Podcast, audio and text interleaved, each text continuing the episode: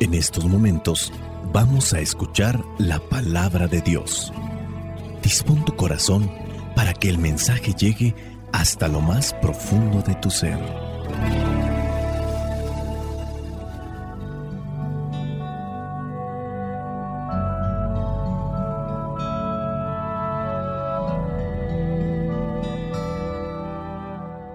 El Evangelio que la iglesia nos presenta para el día de hoy corresponde a Mateo, capítulo 4, versículos del 12 al 17 y del 23 al 25.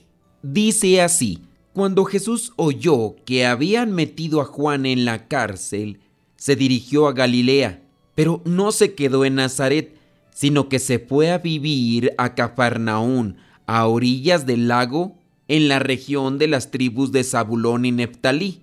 Esto sucedió para que se cumpliera lo que había escrito el profeta Isaías. Tierra de Zabulón y de Neftalí, al otro lado del Jordán, a la orilla del mar, Galilea, donde viven los paganos. El pueblo que andaba en la oscuridad vio una gran luz, una luz ha brillado para los que vivían en sombras de muerte desde entonces Jesús comenzó a proclamar, vuélvanse a Dios, porque el reino de los cielos está cerca. Versículos del 23 al 25. Jesús recorría toda Galilea enseñando en la sinagoga de cada lugar, anunciaba la buena noticia del reino y curaba a la gente de todas sus enfermedades y dolencias. Se hablaba de Jesús en toda la región de Siria y le traían a cuantos sufrían de diferentes males, enfermedades y dolores, y a los endemoniados, a los epilépticos y a los paralíticos,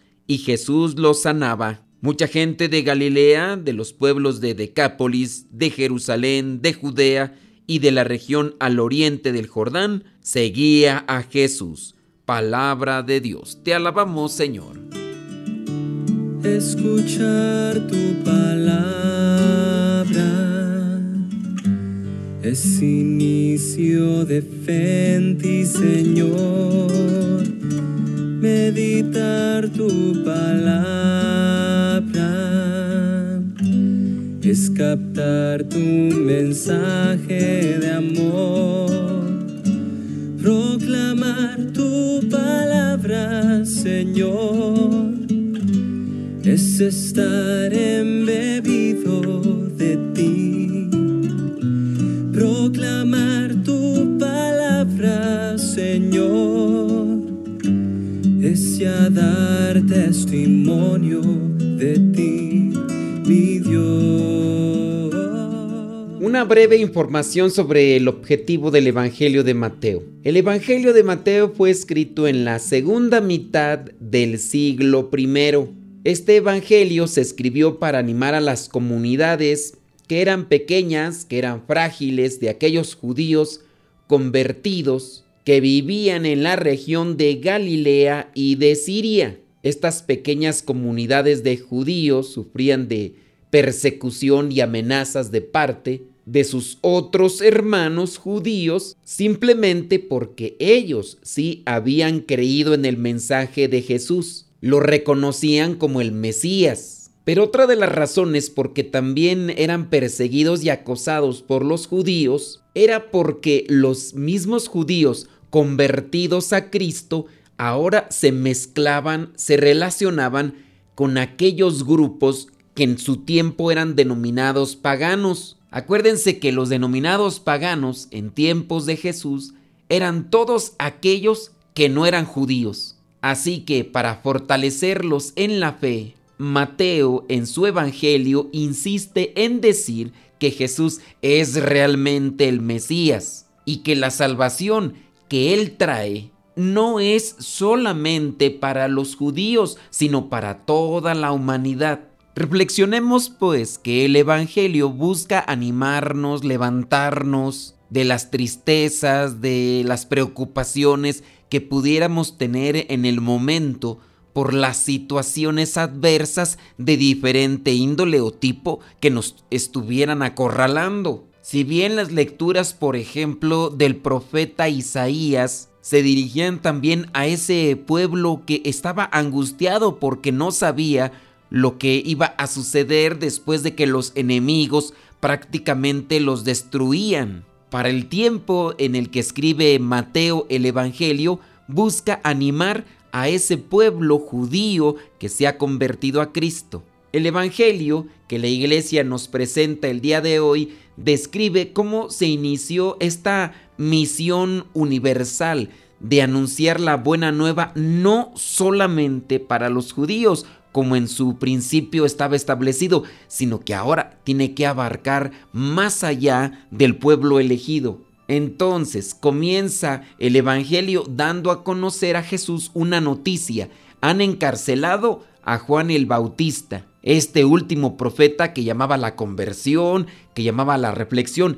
Y de ahí entonces Jesús comienza con su predicación. El mensaje de Juan el Bautista era que tenía que arrepentirse la gente y volverse a Dios, pues esa es la misma línea de evangelización por parte de Jesús. En el versículo 17 del Evangelio del día de hoy lo remarca diciendo, desde entonces Jesús comenzó a proclamar, vuélvanse a Dios, porque el reino de los cielos está cerca, la conversión. Este es el principio de anuncio que deben de tener también las comunidades cristianas, hablando específicamente a estos judíos convertidos, tienen que anunciar la conversión a aquellos que les dejan participar este mensaje. En el versículo 23 encontramos que Jesús dice, recorría toda Galilea enseñando en la sinagoga de cada lugar. Si esto lo aplicamos con dirección a estos judíos,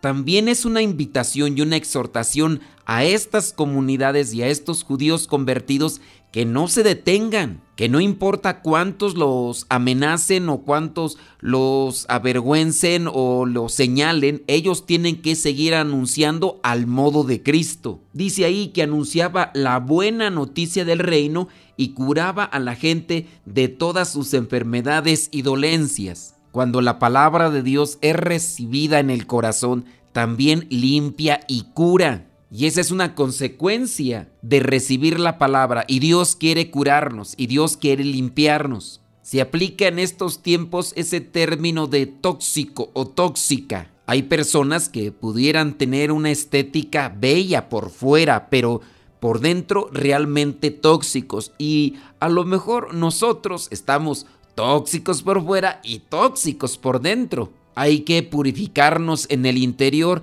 y dejando que la palabra de Dios entre a nuestros corazones, se puede alcanzar ese grado de pureza que es agradable a Dios, pero también sin duda es agradable a las personas que nos rodean. Recordemos que mientras más densa sea la oscuridad, más brillante será la luz que nosotros proyectemos. El Evangelio pues nos hace esta exhortación, esta invitación a no dejar de brillar, buscar esa conversión, ese acercamiento a Dios para que Él sea el que nos purifique, nos ilumine por dentro y de esa manera nosotros proyectarnos hacia los demás dejando pasar esa luz que Dios pone en cada uno de nuestros corazones. ¿Por qué no considerarlo al inicio de lo que es este año? Si yo quiero hacer cosas buenas, tengo que comenzar cambiando mis pensamientos, cambiando mis ideas para que así cambien mis palabras y mis acciones y que todos aquellos propósitos que a lo mejor nos hemos planteado y que sean buenos, realmente vayan agarrando camino y que al final de este año, si Dios nos permite llegar, nosotros podamos estar satisfechos, contentos y a su vez llenos de luz. En el versículo 16 de este Evangelio dice, el pueblo que andaba en la oscuridad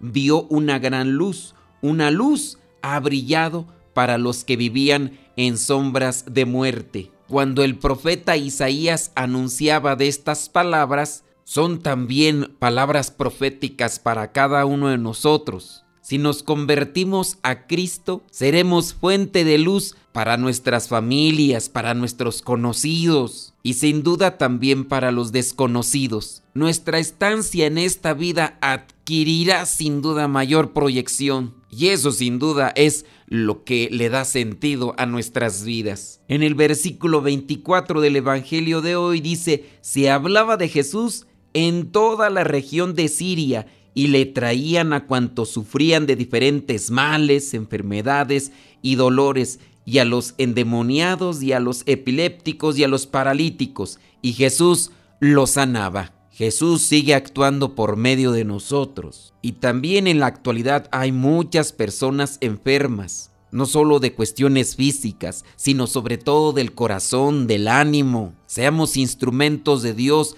dejémonos tocar por Dios y seamos puentes de bendición para cuantos nos rodean. Dios nos ilumina si nos dejamos iluminar, haremos que por medio de nuestros actos y nuestras palabras o nuestra forma de vivir, los demás vean esa luz que están esperando mirar de Dios en medio de sus tinieblas. Espíritu Santo, Señor y dador de vida, amor del Padre y el Hijo, invádeme con tu presencia misteriosa que todo lo transforma y enriquece, y comunícame tus dones y tus gracias para que yo pueda hacer lo que estoy llamado a hacer desde el primer instante de mi existencia. Dame, Espíritu Santo, el don de sabiduría que me permita descubrir y gustar en la intimidad de mi corazón todo aquello que proviene de ti, todo aquello que me pone en relación con mi Padre Dios y que al mismo tiempo me convierta yo en una lámpara para iluminar mis pasos y al mismo tiempo iluminar la vida de los que me acompañan. Soy el Padre Modesto Lule de los misioneros servidores de la palabra. La bendición de Dios Todopoderoso, Padre, Hijo y Espíritu Santo, descienda sobre cada uno de ustedes y les acompañe siempre. Vayamos a vivir la palabra. Lámpara es tu palabra para mis pasos, luz mi sendero. Lámpara es tu palabra para pasos, luz. Luz, tu palabra es la luz. Luz, tu palabra es la luz. tus justos mandamientos. Señor, dame vida según tu promesa. Lámpara es tu palabra para mis pasos, luz en mi sendero. Lámpara es tu palabra para